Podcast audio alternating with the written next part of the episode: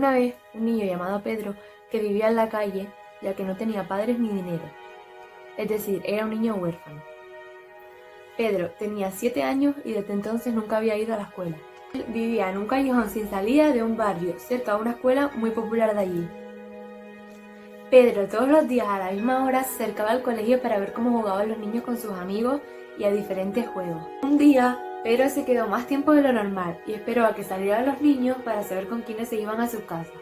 Unos se iban con sus abuelos, otros con sus padres, pero un grupo de niños se quedó mirando fijamente a Pedro con cara de burla y haciendo malos comentarios acerca de su ropa.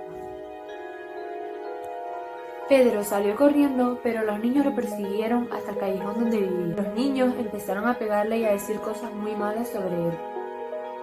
Al día siguiente, Pedro estaba muy dolorido por todo lo que había ocurrido aquel día. A partir de ese momento, todos los días se metían con Pedro. Pasaron los años y Pedro consiguió una familia y pudo entrar a la escuela que tanto quería ir desde muy pequeño. Allí se encontró a los niños que de pequeños se metían con él todas las tardes. Pedro, sin pensarlo dos veces, pasó de ellos por completo, pero los niños se dieron cuenta de que era él, el niño con que se metían de pequeño y le hacían sufrir un montón sin motivo ninguno. Un día, al salir de la escuela, Pedro se dio cuenta de que había un grupo de gente en círculo gritando y grabando. Él, al ver tanta gente, se quiso acercar para saber lo que pasaba. Pedro, al ver lo que estaba pasando, quedó impactado. Habían dos personas pegándose.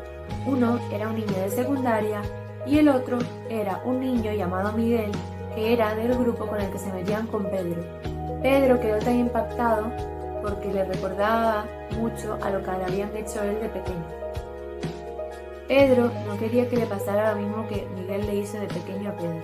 Entonces se metió en medio de los dos y calmó la pelea. Miguel, asombrado, sin saber qué hacer tras el acto que había hecho Pedro, se acercó a él y le pidió disculpas. Le decía lo mucho que se arrepentía de haberle hecho eso de pequeño. Pedro le contestó, tienes que saber cómo lo vive la otra persona y lo mucho que sufre aunque tú no lo veas así.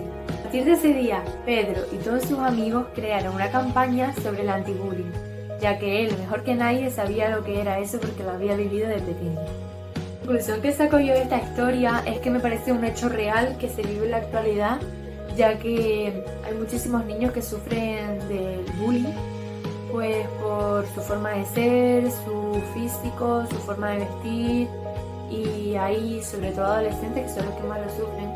Hay adolescentes que no aguantan más y se tienen que suicidar porque todos los días repitiéndole lo mismo, se lo acaban creyendo y se suicidan porque no, se gustan ellos mismos.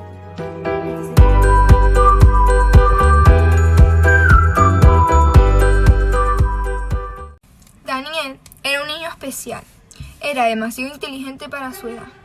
Los niños de su colegio se metían por él por ser demasiado listo, pero él siempre se apoyaba en sus dos mejores amigos, Pepe y José.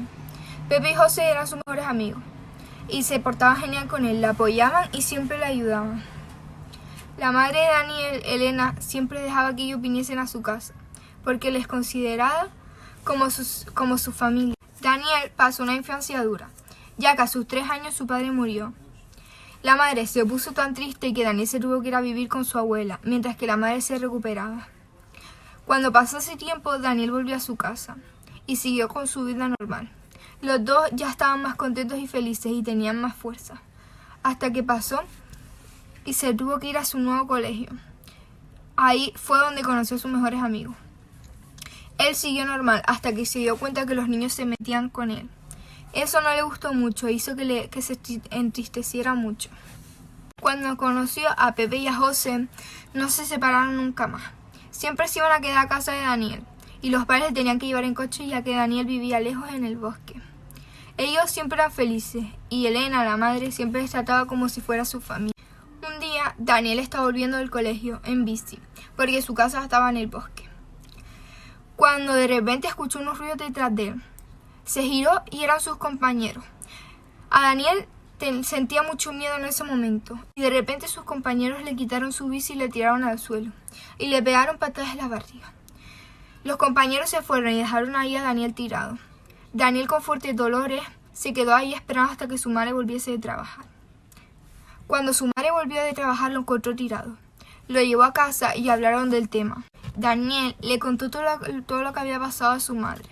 Y al día siguiente su madre fue al colegio y habló con sus profesores. También habló con sus compañeros.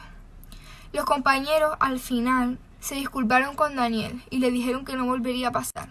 Le volvieron su bici y al final poco a poco se fueron haciendo amigos. Daniel estaba muy contento ya que dejaron de meterse con él. Daniel siguió feliz con su vida y sus compañeros se hicieron sus amigos y juntos iban juntos a todas partes. Se querían mucho y al final terminaron siendo mejores amigos todos. Y colorín colorado, este cuento se ha acabado. Ayuda a los misioneros canarios para que puedan seguir ayudando a otros. Colabora. Más información en www.misionescanarias.org.